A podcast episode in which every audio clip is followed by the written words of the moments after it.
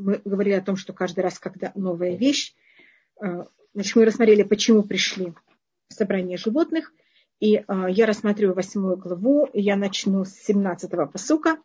Бефлети байома гоет эрец я возьму и сделаю, отделю, в какой-то мере будет э, отделена и совершенно на другом уровне в этот день страну Гошен, Ашерамио Медалия, что мой народ находится на нее, Левельты ее чем Аров, для того, чтобы там не было смесь животных, Леманти Дак, я не Ашем Бекерова Арет, чтобы ты знал, что я внутри земли.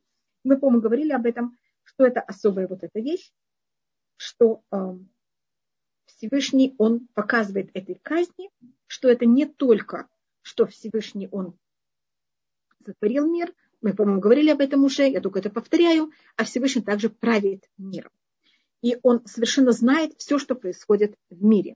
Рамбан, Раби Муше, э, Нахман это повторяют много раз, о том понятии, что были разные эм, философические взгляды, о том, как Всевышний правит мир и как Всевышний относится к миру. И тоже тут Всевышний подчеркивает, что не только он сотворил мир, как он показал с помощью первых трех казней, а Всевышний также э, знает все, что происходит в этом мире и реагируют на то, что происходит в этом мире. И поэтому говорится, они ашем бекерва арец, я Всевышний внутри земли. Значит, власть Всевышнего доходит до а, последней, эм, если можно сказать, эм, нейтрона в любом месте мира. И ничего в этом мире не происходит без желания Всевышнего. Васамтив дуд бенамил венамеха, я возьму и сделаю разницу и избавление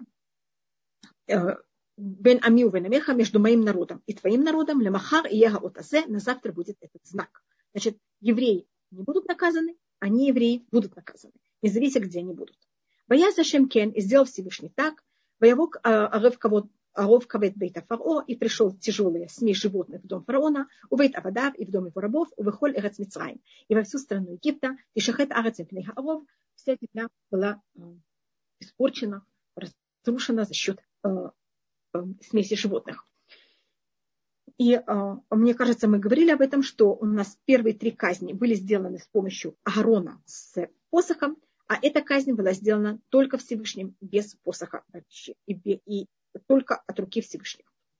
Байкра фароль Муше Валярон, Байомер Лехузи в И тут у нас есть второй раз. Первый раз это было после того, как наш, э, нашла э, лягушки, когда фараон не мог терпеть их Э, кваканье. Сейчас это животные, это э, э, животные все там, понимаете, как это произносят каждый свои звуки. Есть там э, ров, как ревут все животные вокруг, это какое-то ужасно и рычат. Фараон это не может выдержать. И тогда фараон просит и предлагает еще раз, чтобы евреи взяли и он согласен с тем, чтобы они сделали то, что они хотят. И тут мы просмотрим, что это говорит сейчас фараон. И фараон сам вызывает Муше, Вайкха фараон Муше Ларон, и позвал фараон Муше и Арона. Не говорится и позвал, а говорится, э, он когда позвал их, позвал их. Идите и принесите, э, и приносите жертву вашему Всевышнему в земле. Имеется в виду, не уходите из Египта, а принесите жертвы в самом Египте. И тут есть несколько объяснений, почему он вдруг такую вещь предлагает. Муше же ему все время говорит, что они не могут, они должны пойти, вернее, то, что Муше просит от фараона, это чтобы он их отпустил на путь трех дней от э, Египта, что они войдут в пустыню, и там будут приносить жертвы. Эм, он не говорит им, что они, Муше не говорит им, что фараону, что он возвратится, но это то, что в какой-то мере как будто бы подразумевается, что то, что они выходят из Египта, это для того, чтобы принести жертвы Всевышнему, а, отойдя от Египта на три дня, принести жертву один день и как будто возвратиться через три дня назад. Что это путь, что это все вместе, как будто бы семь дней.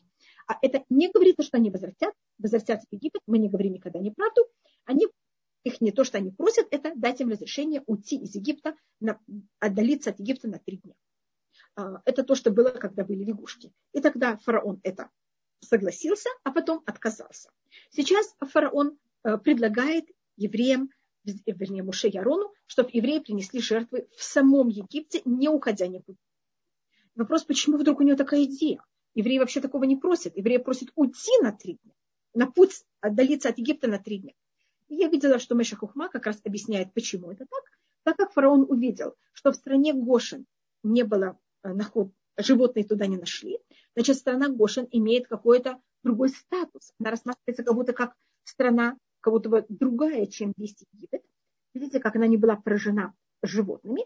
И поэтому он им предлагает, возьмите, принесите вот в этой стране Гошин, и там принесите свои жертвоприношения, а потому что, видите, она же все равно как-то э, другая. Или потому что э, фараон, с одной стороны, хочет, чтобы они сделали то, что они просят, с другой стороны, он ни в коем случае не хочет дать разрешение выйти из Египта, и чтобы не было такого прецедента, что кто-то выходит из Египта.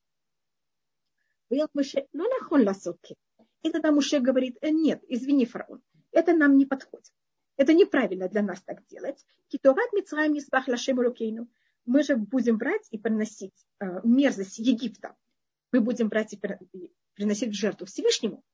Низбах и Товат Мицраем что мы будем брать и зарезать мерзость Египта у них на глазах, и они нас не закидают э, камнями. И тут вопрос, что значит мерзость Египта. Или, по одному мнению, мы конечно, Муше не сказал фараону мерзость Египта, это так написано в Туре, а это имеется в виду идолопоклонство Египта. А идолопоклонство Египта для нас это мерзость, потому что мы относимся к идолопоклонству как что-то очень негативное. И то, что мы будем приносить жертву, это будет мерзость Египта. Значит, мы возьмем вещь, которая идол Египта, и мы будем его зарезать. И, конечно, египтяне этого не выдержат, они нас будут закидывать камнями.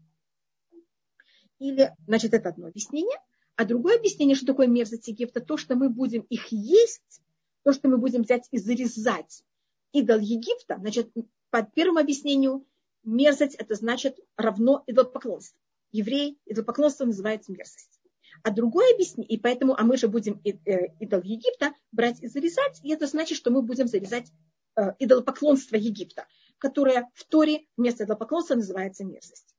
А другое объяснение, что ну, это то же самое, только вопрос, что тут мерзость. Что то, что мы берем и зарезаем, та вещь, которая свята в глазах Египта, для них это мерзость. Это вещь, которую они могут пережить, что мы берем ихнего идола и зарезаем. И в глазах Египта это мерзость. И тогда Муше это говорит фараону, мы сейчас будем брать и зарезать мерзость Египта, значит, мы будем делать вещь, которая для Египта это ужасно, это невыносимо мы будем же их животных, которых они святы, для них зарезать, что это в глазах Египта самая ужасная, не, не, ужасная вещь. И, конечно, когда мы это будем делать у них на глазах, они будут, они что, не закидают нас камнями за это? Вот а зачем фараон тебе делает беспокойство в Египте? Зачем тебе этот переполох? Дай нам лучше отойти. Мы принесем это в жертву. И потом, и потом мы не говорим, что мы сделаем, но мы это только говорим. Мы только говорим одной стране, нельзя никогда говорить неправду. Мы на три дня отдалимся от Египта в пустыню. Мы будем брать и приносить жертвы нашему Всевышнему, как он нам скажет. И, как вы знаете, Муше специально так говорит, тут есть в какой-то мере даже какое-то прочество, а, потому что, конечно, мы, как вы знаете, в Египте принесли а, жертвоприношение Песах, которое как раз было также, это барашки или э, козлята, это был да, идол Египта, и мы это, да, зарезали в Египте, и мы это, да, делали, и они нас не закидывали камнями. И поэтому Муше об этом говорит в такой форме, потому что он в какой-то мере знает, что это то, что произойдет, и египтяне как раз нас не закидают камнями. Муше не говорит, они нас закидают камнями, он говорит, и что, они нас не закидают камнями? И они как раз не закидали нас камнями. А как Муше сказал, так и было. И то, что он говорит, что мы пойдем три дня и будем приносить жертву Всевышнему, как он скажет нам – а, по одному мнению, это мы как будто не знаем, что нам надо будет, как нам надо будет. Мы зависим от того, что нам Всевышний скажет. А, и тут есть тоже намек на вещь, которая произойдет потом. А, вы, должны быть, знаете, что это у нас есть такое предание, что не евреи, значит, есть у нас два разные сорта, у нас здесь, можно сказать, три сорта жертв. Есть жертвы, которые мы приносим за счет греха, есть жертвы, которых мы приносим как наше желание или даже за счет праздников и обязанностей, но это не связано с грехом. И те жертвы, которые не связаны с грехом, они поделены на две части. А, одна называется уля. Уля может быть принесена также за счет греха, но уля может быть принесена не за счет греха. И уля – это жертва, которая полностью сжигается. И не евреи до дарования Туры, это было и евреи тоже до дарования Туры, это была жертва, которую мы обычно, как будто до вот этого момента, человечество обычно приносило Всевышнему. Потому что это очень понятно, что если я что-то хочу дать во имя Всевышнего, это должно быть отдано ему. Это не должно быть, как будто я не могу этим пользоваться так же. Если я вам что-то даю, это вам, это не мне. А после дарования Торы у нас есть новое понятие служения Всевышнему, и как раз в Египте мы уже это начнем, хотя это будет немножко до дарования Торы. И это понятие, что мы приносим жертву во имя Всевышнего и сами ее едим. И это понятие того, что мы в какой-то мере а, Всевышний нам дает есть то, что называется с его стола. Это такая это вещь, которая раскрывается а, в еврейском служении, в понятии Торы, что служить Всевышнему это не взять и уничтожить себя или как будто бы отдать себя полностью, а наоборот. Всевышний хочет от нас, чтобы мы очень хорошо жили, и это, чтобы и считалось служба Всевышнему. Э, то, что Йом-Кипур – это э, служение Всевышнему, это всем понятно. Мы полностью отходим от этого мира, мы постимся. Это понятно, что во имя Всевышнего. Но еврейский шаббат, что это во имя Всевышнего, это немножко странно. Мы, мы говорим, что мы это делаем во имя Всевышнего, и отдых во имя Всевышнего. Мы отдыхаем, мы едим самую хорошую еду. Это все во имя Всевышнего. Это со стороны кажется, что это во имя себя. Вот это делать во имя Всевышнего, чтобы это было также во имя нас. Всевышний сотворил мир, чтобы люди имели удовольствие от него. И это цель сотворения мира. Это вещь, которая для неевреев не очень понятна. Вернее, она была не, не очень понятна до дарования Торы. И это вещь, которая тогда раскрывается. Что служба Всевышнего это именно через того, что нам будет очень приятно. И вместе с тем мы так служим Всевышнему. И мы делаем приятные вещи для себя, но мы понимаем в глубине, что это во имя Всевышнего. Это не обман, а это по-настоящему именно во имя Всевышнего. Это вещь очень сложная. Это намного легче соблюдать съем Кипур во имя Всевышнего, чем соблюдать шаббат во имя Всевышнего, потому что тут такое есть взаимные отношения, это во имя меня или во имя Всевышнего, я могу очень быстро перейти в неправильную сторону, это делать только во имя себя, Хасва Халиля, и не в какой-то мере на каком-то уровне чуть ли не забывать, что это во имя Всевышнего. И поэтому они говорят, что мы будем приносить жертвы Всевышнему, еще мы не знаем какие. И вот это слово «вазавахну» это обычно символизирует то, что называется жертва шламим, которая она особо для евреев, что часть сжигается на жертвеннике, а часть что-то символика того, что дается Всевышнему, а часть мы сами ее едим. И это то, что они намекают, что сейчас они изменят совершенно свой статус. Э, но это, конечно, не совсем относится к фараону, и ему это не очень важно. Может быть, одну вещь, которую я не рассмотрела, я не помню, когда мы говорили о, о том, что пришли животные. Может быть, я да говорила об этом, но я не помню. Я подчеркнула. Извините, что я это говорю здесь в середине диалога между Муше и фараоном, что когда э, пришли смесь животных, они говорят, что они пришли также на земле, на которой они. Мне кажется, я говорила об этом, что животные, когда они находятся на своей земле, они намного более агрессивны и естественны. Но я сейчас возвращаюсь к диалогу между фараоном и Муше. Воема Паро, Анухе шалахетхем. И тогда говорит фараон, хорошо, я вас это шлю. Узвахтем лашем лукихем, и вы будете приносить жертвы вашему Всевышнему. Бамидбар, в пустыне, ракахе кальтахику. Только не отдаляйтесь слишком. Э, чтобы не, вы не отошли слишком далеко. Хатиру бати, и молитесь за меня. Воема Муше, и сказал тогда Муше. Э, и хатиру, это значит молитесь много. Воема Муше, и не анухи мимах. И сказал Муше, вот я выхожу от тебя. Батар ты я буду много молиться за тебя. Так почему тут рассматривается, что я возьму и выйду? Мне кажется, что мы это уже подчеркивали,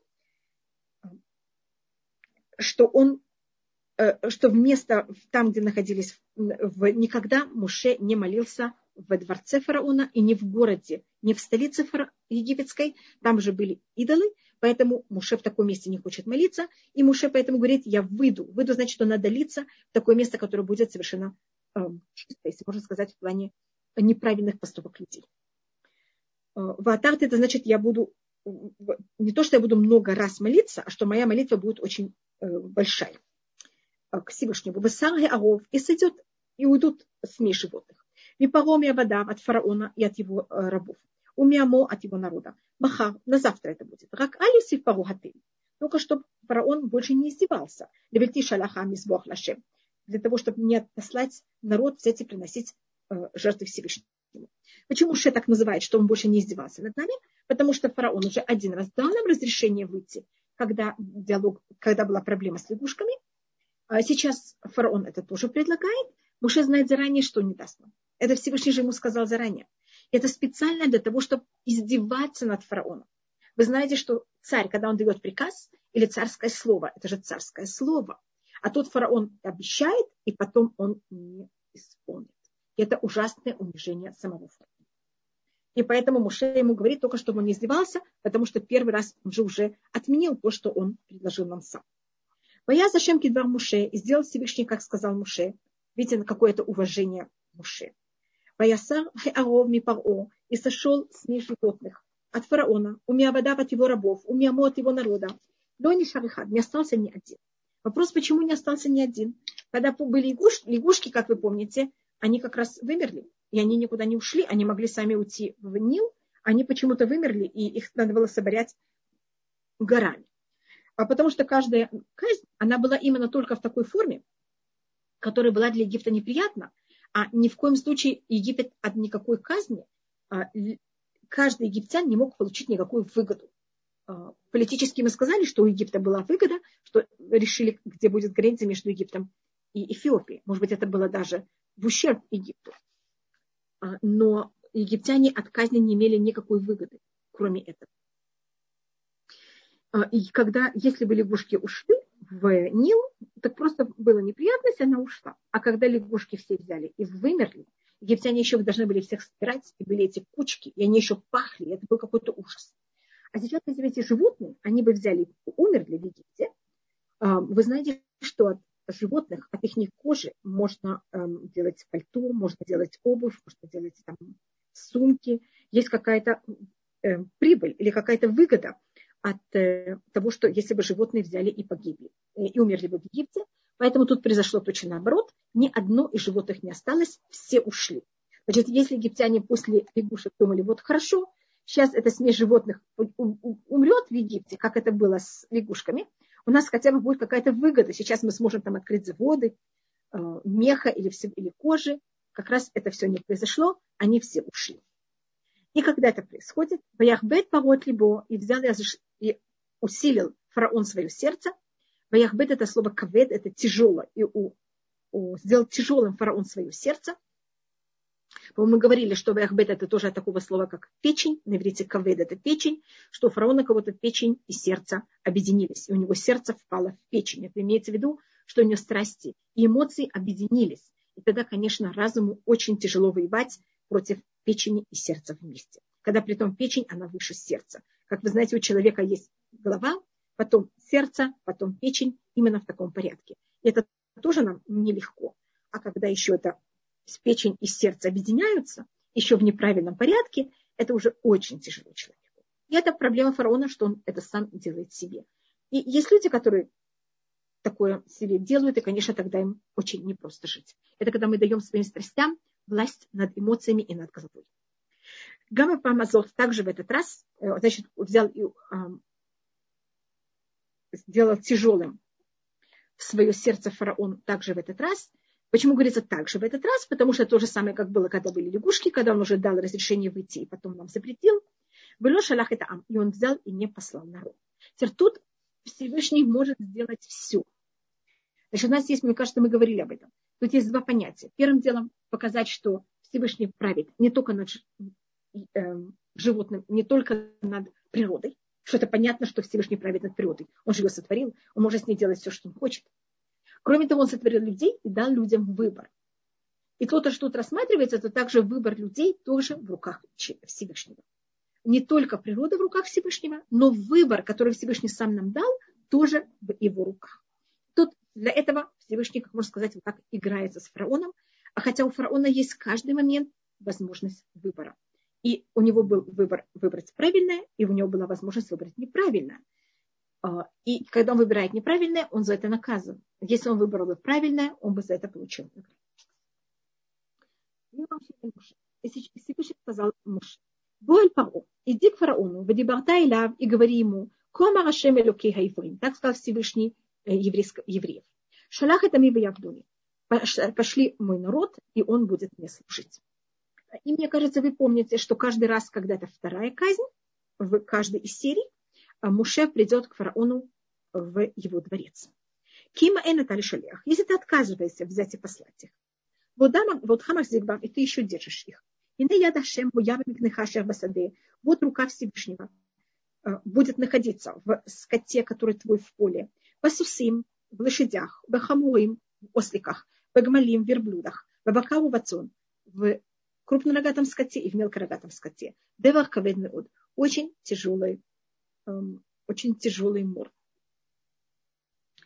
А, если мы рассмотрим по какому-то порядку, из-за чего это было, это значит наказание Всевышнего за счет того, что египтяне брали и обязывали евреев брать и не только постить, только, не только работать для общего обязанности Египта, кого-то там строить дома или дороги, а кроме того, каждый египтян требовал от евреев, чтобы он пасть его скот.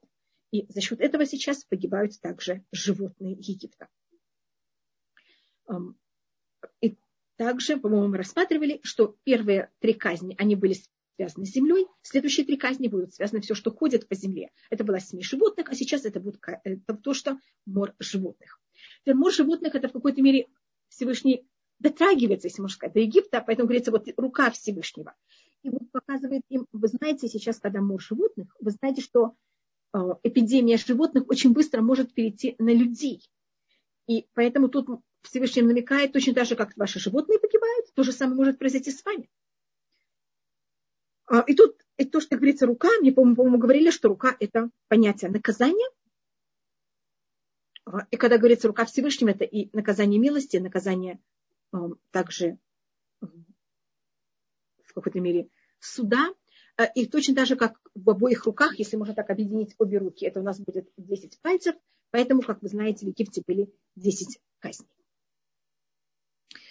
А, поэтому тут подчеркивается вот это понятие руки. Это как когда Всевышний проявляет себя в этом мире. И тут рассматривается, тут есть намеки. А, и египтяне, это уже у нас пятая казнь, и четыре уже были. Мне кажется, если мы были в таком состоянии, мы тоже бы стали такие умные. Они уже начинают размышлять, они уже, они уже после четвер, четырех раз, а, они уже очень э, четко прислушиваются к тому, что говорит Муше – и очень много египтян, они когда это услышали, они поняли. И когда было сказано, что вот рука Всевышнего будет в твоем скоте, который в поле, они поняли, что то, что будет не в поле, не будет наказано. И поэтому много египтян взяли своих животных и загнали в загоны. И те животные, которые были в загоне, не, не умерли. И есть также мнение, что некоторые египтяне взяли своих животных и продали евреям потому что они же знали, что животные евреев, мы еще это просмотрим, не будут наказаны, не погибнут. А первые животные, которых тут перечисляется, как вы можете заметить, это не кошерные животные, потому что это наказание Египту. И для Египта, если мы говорим экономически, то, что им было важнее всего, это их не некошерные животные, а э, скот, крупный мелкорогатый, это были их не идолы. И они экономически для них не были проблема, это для них была проблема более в плане э, ихнего, их чести, веры и всего остального. В Египте самое важное животное в Египте это были лошади. А, арабские скакуны – это теоретически потомки э, египетских коней. Египет был очень известен тем, что он по всему миру продавал лошадей. Это конница, это было оружие, это то, что вроде танков. И любая страна, которая хотела воевать, она нуждалась в египетских лошадей. И этим Египет в какой-то мере контролировал весь эм, может быть, эм, весь рынок оружия. Эм, и мы это видим всюду. Первый раз в Торе, когда говорится слово лошадь, она упоминается, когда говорится про Египет, когда Йосеф скупает лошади египетские. И также говорится о том, что Йосеф вышел в колеснице второй после фараона. А у Авраама, Ицхака и Якова у них никогда не было лошадей, и у них также не упоминается это животное вообще. Заметьте, что слово «сус» – лошадь на иврите, она пишется с двумя самыми, самахами. Мы, по-моему, говорили, это буква последняя, которая появляется в Туре. А, можете проверить, что в первой главе Туры нет слова лошадь, она появля... Э, нет буквы самых, извините, она появляется первый раз во второй главе в одиннадцатом посуке. А, и вот это понятие «сус», которое пишется с двумя буквами самых, которые выглядят на иврите как два таких э, круга, это понятие того, что человек ощущает себя очень уверен сам в себе, полностью в какой-то мере в своей какой-то оболочке. А, и это на русском, мне кажется, есть такое слово, как он на коне, или, по-моему, на коне, не на лошади, мне кажется. Я, извините, что не знаю достаточно правильно русский язык. И это ощущение человека, что он в какой-то мере, он может все. И он в таком состоянии, что как будто ему хасвакале нужен Всевышний. И это было у Египта, вот это ощущение, что у них были лошади, они все могут. И сейчас именно первое, что у них погибают, это лошади. Потом ослики, потом верблюды. а, а потом только мелко, э, крупно и мелко рогатый скот, которые были их идолы. Это был очень тяжелая эпидемия. И им говорится заранее, «Вейфляшем бемикне Исраэля бемикне Мицраем». Отделить Всевышний между еврейского скота и египетского скота. «Влюбит Миколи в Исраэль И не умрет ничего от э, сыновья Израиля, никакая вещь. И значит, тут им дается намек. Им дает, значит, первым делом говорится то же самое, значит, три следующих. Они подчеркивают о том, что Всевышний властит не только на земле и на неживой природе, а также на живой природе. Значит, все, что ходит по земле, как это было смесь животных. И сейчас это будет также э, мор, а потом это будет э, волдыри или там что-то, что будет на э, там, язвы, которые будут на людях и на животных. Это э, следующая вещь. И также, что Всевышний тут все время подчеркивает, что это будет на египтян и ни в коем случае не на евреев. Значит, когда пришла смесь животных, она пришла только в Египет, а не в Гошин. А сейчас, когда говорится, что умрет, э, умрет скот, подчеркивается, что умрет только скот египтян, а не что от скота евреев. А хотя то же самое было у лягушков, то же самое было, когда была кровь, но там это не подчеркивалось, потому что каждая казнь, она имеет, в какой-то мере каждая три казни имеет свою какую-то общую цель. И, как вы знаете, каждый раз, когда Всевышний говорит Муше сказать в каждой сети, в каждом сете второе, э, второе предупреждение о второй казни, он не приходит утром к фараону, когда тот выходит к воде, а наоборот, он входит в дворец фараона. А, и тут египтяне, а, они прослеживают то, что говорит Муше, и они понимают, что они могут спасти свой скот. Или тем, что они их возьмут и загонят в загоны, или тем, что они продадут их евреям, потому что говорится, что от евреев ничего не умрет от скота, а египетский скот погибнет. Мы тут видим также, что еврей был скот. Мы это видим еще так же. А поэтому в Египте были евреи, которые были достаточно богатые, у которых был скот. И, и у нас также есть предание, мы это видим от книги Ирмьяу, что у евреев также были еврейские рабы. И в Египте были, да, понятия прослойков. Были более богатые евреи, были более бедные евреи, были евреи, которые более страдали в Египте, были евреи, которые менее страдали в Египте. А, я извиняюсь, что я вообще этот вопрос поднимаю. А более правильно его поднять, когда читают книгу Ирмьяу. Но я только, только затрагиваю, потому что тут говорится, что еврейский скот не погибнет. А как вы знаете, мор животных, он же очень распространяется, и э, животные э, берут и заражают один на другого. Тут у египтян весь скот, который будет в поле, погибнет, а еврейский скот, который будет в поле, не, вообще не будет заражен. Поясняешь Ашему Эдли Мор, сделал Всевышний знак на завтра. Махар я Ашема На завтра Всевышний сделает эту вещь на земле. Э, когда говорится на завтра, имеется в виду точно вот в это время, точный знак, что это просто было не минуту позже, не минуту раньше. Боя Зашима Даваразе и сделал Всевышний эту вещь, мимохурат на завтра. Боям от коль микне Мицраим, и умер весь скот Египта. У микне в Израилю метыхан, а скота Египта не умер ни один. А также мор был сделан прямо рукой Всевышнего. Что это значит? Там Муше не участвует, ни Аарон не участвует, и ни посох, ни Муше, ни Аарона не участвует. Значит, эти две казни были сделаны только Всевышним, без в какой-то мере какого-то проявления Муше и Аарона. И то же самое будет в последней казни. Это будет казнь, когда первенцы погибнут. А первые три у нас были, которые сделал а, Аарон с посохом. Вайшлах Паро войны ломет мимикне Израиль адыхад. И послал фараон, и вот не умер от скота Израиля до одного. Ваяхбед ли в Паро, Ваяхбад ли в Паро, и было взял и сделал тяжелым сердце фараона, или ожесточил сердце, ожесточил фараон свое сердце, вылещилах это ам, и он не послал народ. И тут вопрос. Если говорится, что есть тут какая-то непонятная вещь, когда говорится, что послал фараон, и вот не умер от скота Израиля до одного, так наоборот, это доказательство, что Муше был прав. Так как фараон мог ожесточить свое сердце? У него же нет объяснения, почему это в какой-то мере а, начало посука – продолжение посука, оно нелогично. Если как раз все египетский скот умер, а от еврейского скота никто не умер, так это же это не могло быть доказательством и не могло никак привести к тому, что фараон ожесточается в сердце. Наоборот, это вещь, из-за которой фараон должен был взять и послать евреев. И поэтому у нас есть предание, что были животные, которые были, они были, значит, были животные, которые египтяне продали евреям, А были животные, которые они продали наполовину. Они, они не верили так евреям, не хотели полностью продавать евреям. И они сделали с евреями эм, компаньонство. Они ему сказали, скажем, половина животного будет мое, половина животного будет твое.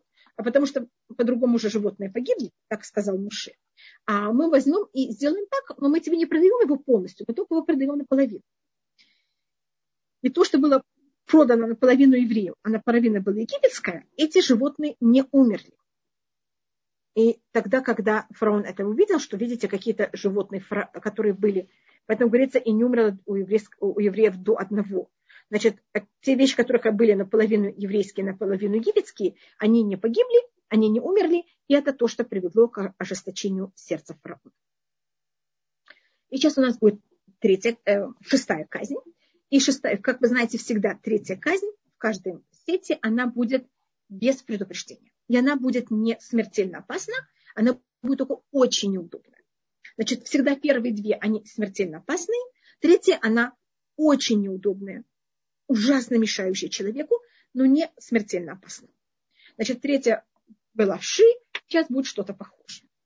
Воема Рашем эль Муше, и сказал Всевышний Муше в Аарон, сказал Всевышний Муше Ярон, Аарон, кху лахем мелохов нехем пьях Узраком Муше хашамай мэлэнэй фархон.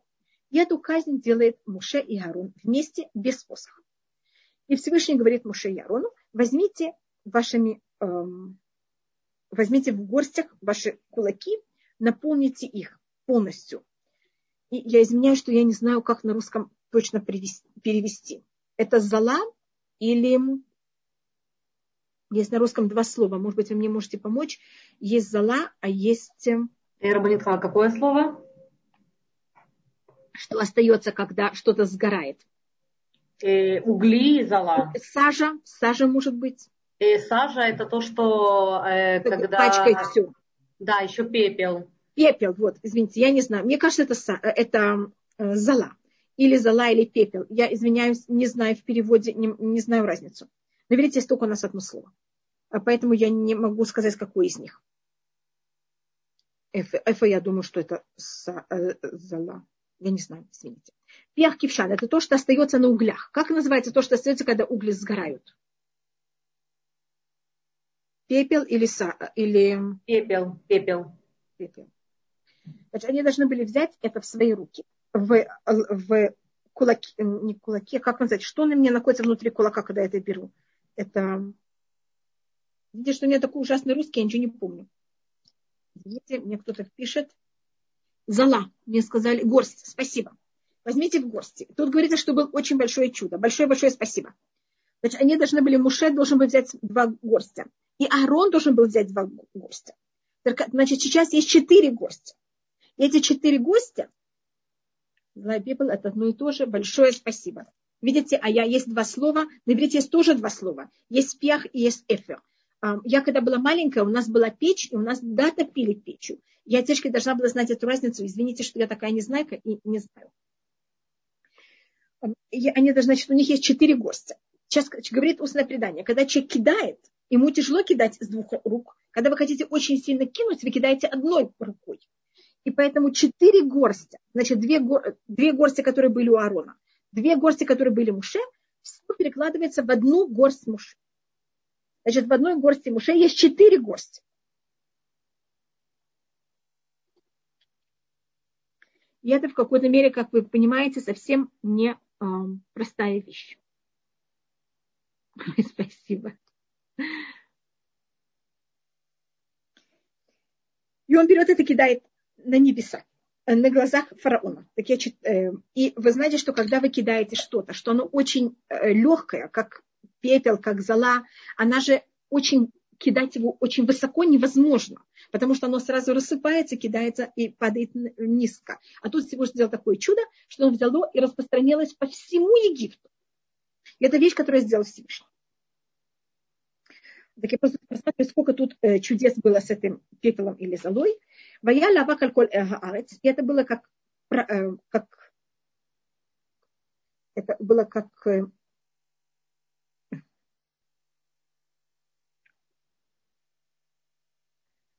Вау, видите, я забыла сейчас, как называется слово авак на иврите. На русском более точно.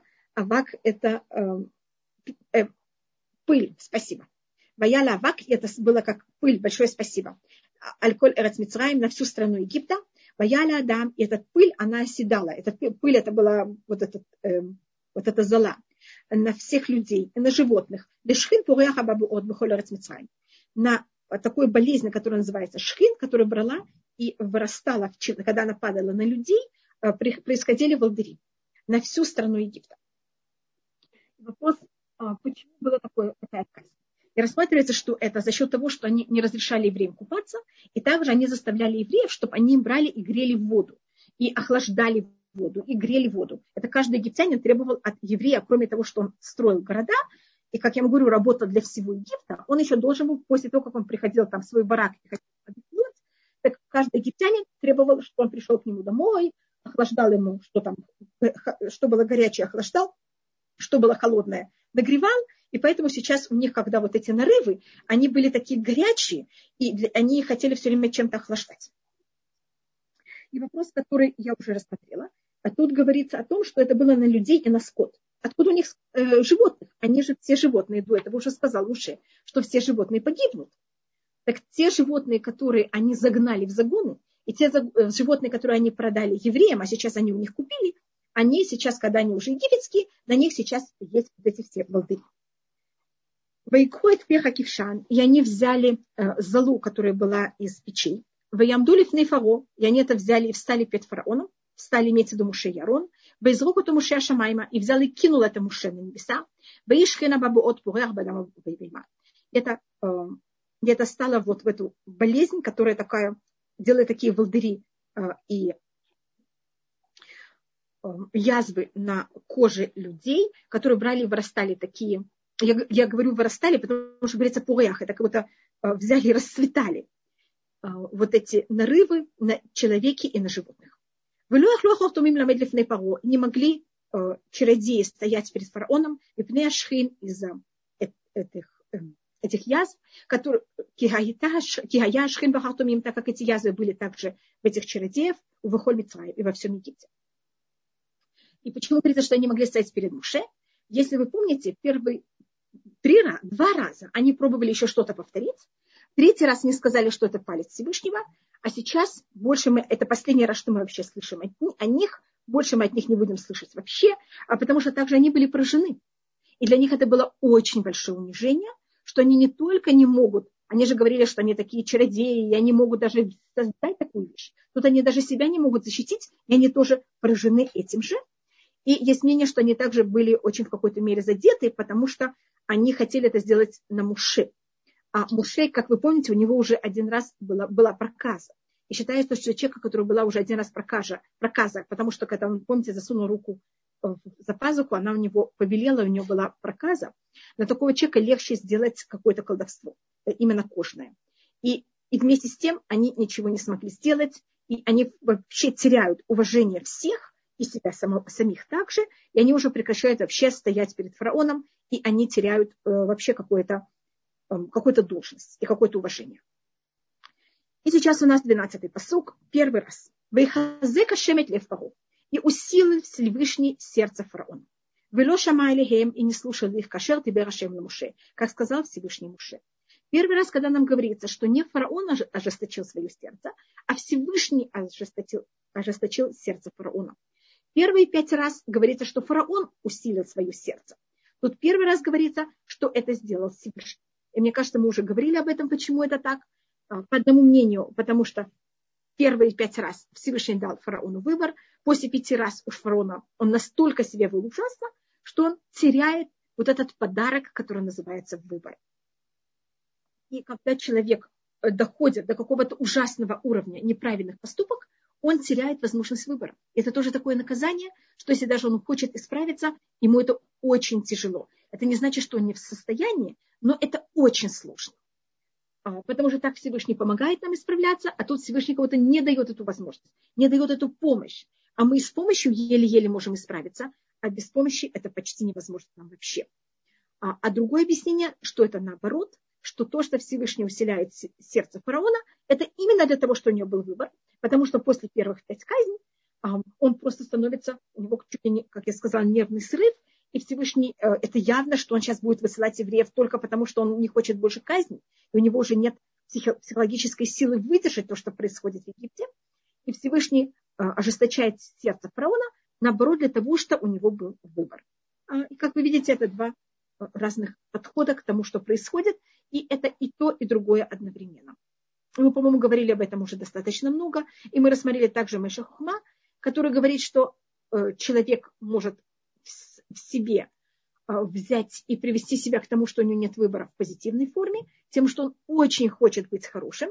И мне кажется, что у нас у всех, скажем, мне кажется, что мы в состоянии таком, что у нас нет выбора убить человека. Это вне нашего выбора. А есть вещи, которых, да, в нашем выборе, там, сказать, может быть, не что-то неправильное, или какие-то вещи сделать, может быть, не совсем правильные. У каждого есть другой, другая точка, которой он борется внутри себя, а есть вещи, которых у него уже явно он покорил, и в этом у него даже нет вообще э, понятия выбора. Мне кажется, почти все мы, когда мы проходим рядом с ювелирным магазином, у нас нет эм, борьбы воровать или нет. А есть люди, у которых это да, борьба. У каждого есть его точка выбора. Э, и Муше в этом у нас всегда э, добро и зло находятся в том же самом уровне. И Муше в этом поколении дошел до понятия с очень тяжелой борьбой себя и очень большой работы над собой, что Муше, он довел себя до такого уровня, что у него не было выбора делать неправильные поступки. И параллельно фараон, который, видите, довел себя до такого уровня, что у него уже нет выбора быть правильным. За счет того, что он настолько неправильно себя вел. А Всевышний каждому помогает в том пути, в который человек хочет идти, так и Всевышний его видел. И мы каждое утро молимся, что Всевышний Альтеви Энули Денисайон, что Всевышний не довел нас до испытания. Значит, мы тоже просим Всевышнего, что у нас не было испытания, и чтобы у нас не было вот этого, этой проблемы. Чтобы у нас не было в какой-то мере понятия выбора, и что мы только выбирали а, правильную вещь. Я сейчас посматриваю, может... Рабанитхава, в чат сейчас не смотрите, хорошо? Хорошо, да. Спасибо. Пожалуйста. Я сейчас только возьму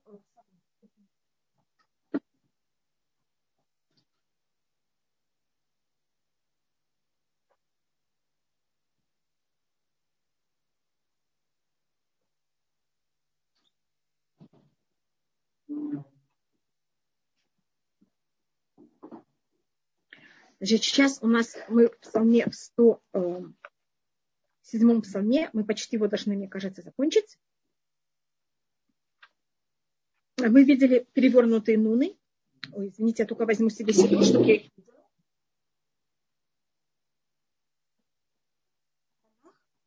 И мне кажется, мы рассматривали о том, что там есть перевернутые нуны, и мы рассмотрели, что это. А, мне кажется, я вам говорила, что по Лащи э, перевернутые нуны это о том,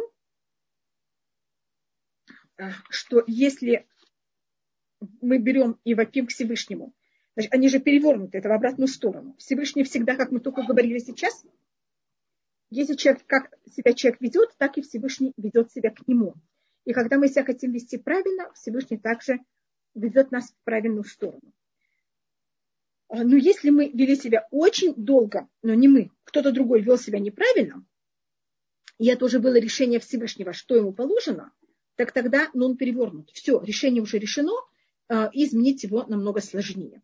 А если мы вопим к Всевышнему перед тем, как было уже решение, и мы успели это исправиться, до того, как решение были, было вынесено, мы можем тогда э, все меняться. И тогда ну не перевернутый, а наоборот в правильную сторону. Тут, мне кажется, мы рассмотрели, что есть семь перевернутых нунов.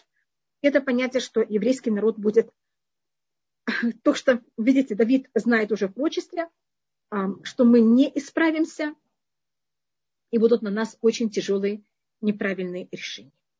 А у нас есть шесть нунов вместе, и это понятие наше изгнание и муки, которые у нас будут во всех изгнаниях, и особенно в нашем последнем изгнании, а потом, то, что я сейчас рассматриваю, говорит сфорну, Потом у нас есть еще один перевернутый нун в, между 40, перед сороковым посуком, между 49 и 40 посуком.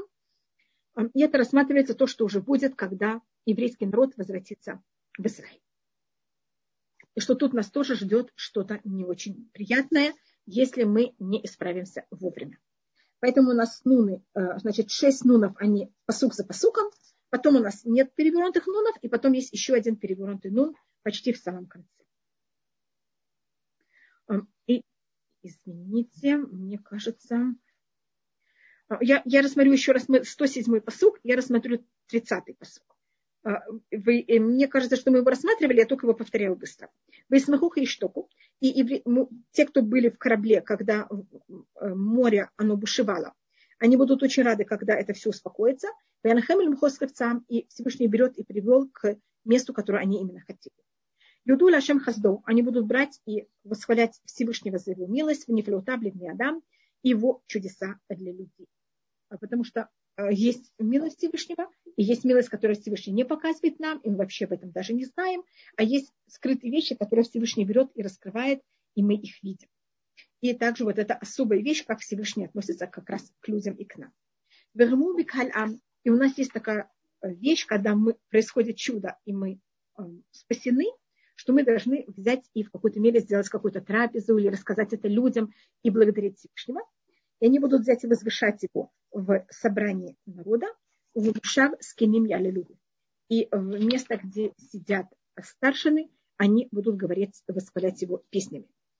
А, и отсюда учится, что когда делается такая трапеза, желательно, чтобы там были, э, если можно, чтобы там был меня, чтобы там было 10 мужчин, и желательно, чтобы среди этих 10 мужчин были две, два праведника также. О, извините, что я мне оставила время для, для вопросов. Я скажу только еще один посук, я тогда дам э, время на вопросы. Я извиняюсь. Я сем нагарот лемидбар. Всевышний возьмет и превратит реки в пустыню. Муцемайны цимаон. И место, откуда выходила вода, она превратится в сухое место сухое. Это еще хуже, чем пустыня. Это место, где вообще нет воды. Значит, Всевышний, э, то, что он будет делать, это мир, и тут уже рассматривается, после того, как мы взяли и закончили наши четыре знания, что это символика того, что у нас было, что люди были в пустыне, были в тюрьме, э, были больны и выздоровели, были в море, и дошли до его места, значит, вот мы были в изгнании, и мы, конечно, возвратились назад в Израиль. Видите, мы уже в какой-то мере это сейчас пережили. И сейчас то, что Всевышний начнет делать, это менять мир. И в мире сейчас страны, которые были очень развиты, вдруг превратятся в пустыню. Страны, которые до этого брали и были настолько богаты, что они не только занимались сами собой, они в какой-то мере всем э, продавали, раздавали, были державы они превратятся совершенно в пустыню. В место, где вообще нет воды. А, вода – это вот эта возможность а, брать, давать, развивать. Жизнь – это вода. Все растет за счет воды, и это у них все как будто прекратится. Это пылем лиха. Страна, которая давала плоды, станет соленой. Там вот мирать швейва за счет того, что там будут такие нехорошие люди. И это то, что переводят на арамейском, что эта страна станет как сдом. Есть мнение, что это говорится о Израиле, что Израиль, когда мы придем в Израиль из нашего изгнания, а, мы найдем Израиль очень опустошенный. Мы найдем Израиль совершенно пустой, без возможности какой-то, он будет весь засоленный, а, как с дом от того, что мы, когда тут жили, себя вели очень неправильно. И, э, как вы знаете, может быть, я вам рассказывала, когда я встречалась с женщиной, которая приехала в Израиль в 1940 году, она мне рассказывала, как эм, из Сирии привозили яблоки в Израиль. Моя свекровь, когда приехала в Израиль в 1950 году, ей из Америки посылали яблоки, и когда она шла на шаббат, она была тогда еще девушка, она не была замужем, она шла в семьи на шаббат, и она приносила яблоко. И это был великий подарок на шаббат, на трапезу, это яблоко делили на дольки на каждого, кто был в этой, на этой трапезе. И это был десерт. Значит, видите, насколько Израиль был совершенно пустой, тут вообще ничего не было. А, не думали вообще, что когда-то смогут что-то выращивать, и надо было землю вымывать непонятно сколько раз за счет вот этой соли, которая в ней была. Значит, это описывается, что когда мы приходим в Израиль, в каком состоянии Израиль, это так объясняет Таргум, или это рассматривается, что произойдет в тех странах, в которых мы были, из которых мы ушли, как Всевышний к ним будет относиться. А потом Всевышний, если мы говорим о Израиле, в Ясемит Барла Гамаем. А то, что Всевышний сейчас возьмет и превратит, видите, точно наоборот, чем было в 33-м посуке, произойдет в 35-м. А, та земля, которая была такая пустынная, как пустынь, пустыня, Всевышний ее возьмет и превратит. Ясемит Барла Гамаем. Всевышний возьмет и превратит или положит пустыню, что она будет как озеро воды, а страна, которая будет очень сухая. Ция – это от слова э, сухость. Это еще даже тяжелее, чем пустыня. Будет место, откуда будет выходить вода и выливаться вода всюду.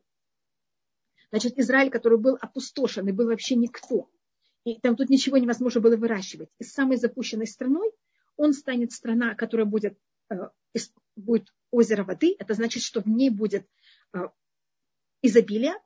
А, и не только, что она превратится в изобилие, она еще превратится в страну, которая будет всюду э, всем давать. Вы знаете, что Израиль сейчас продает морковку даже в России. Перед тем, как мы перейдем на следующий посук, я вижу, что у меня очень мало времени осталось, видите, я думаю, что я закончу. И я сейчас дам возможность спросить, если кто-то, есть вопросы. Амина, есть вопросы? Да, Рабанит Хавас, вы задали вопрос, насколько обязательно благодарственная трапеза? Смотрите, это, я не могу сказать, это надо спросить рано. Понимаете, в каждом случае. Потому что есть случаи, когда э, это считается очень правильно.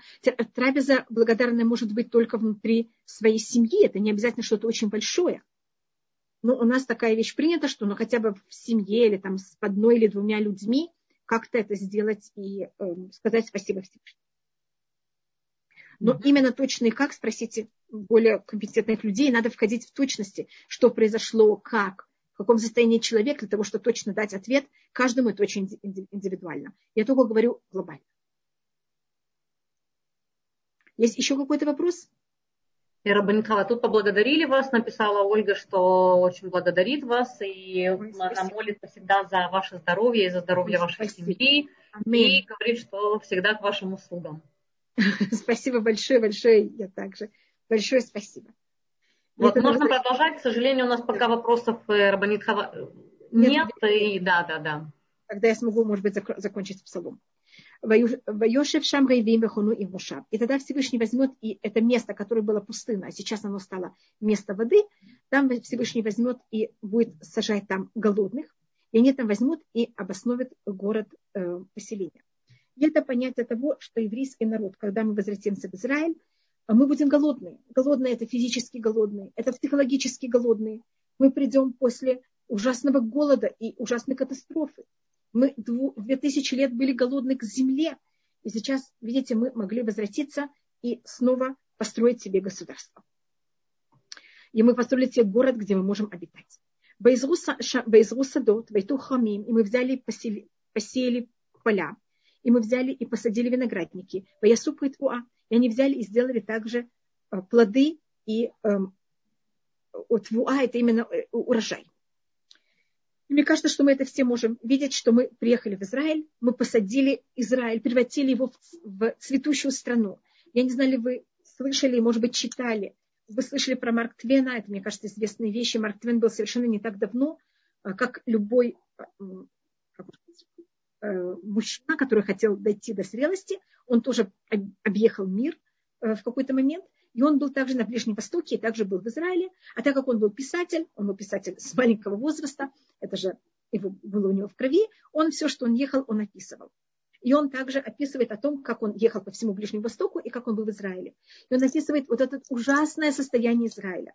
Он описывает о том, что фалахи, это вот э, земледельцы, э, арабы, они же берут и обрабатывают землю в Израиле, в Сирии, в Иордании точно так же. Но почему-то в Иордании, в Сирии, тогда Иордания еще не была, э, но в Сирии, в, Изра... Э, в Израиле или там в других местах, они обрабатывают землю точно так же. Но почему-то в Сирии все-таки что-то растет, и в Ливане, а в Израиле ничего. И он же знает, что когда-то Израиль была цветущая страна. Что, что с ней произошло? И мне кажется, я говорила об этом, что Израиль у нас называется наша кормилица. И когда у этой кормилицы забрали ребенка, она, которая никому не дает ничего, пока она не узнает нас, и тогда она снова дает все свои плоды и кормит своих, э, своего ребеночка, которым ей его возвратили. И поэтому самый явный знак о том, что приход Машеха близок, это когда Израиль начинает давать свои плоды.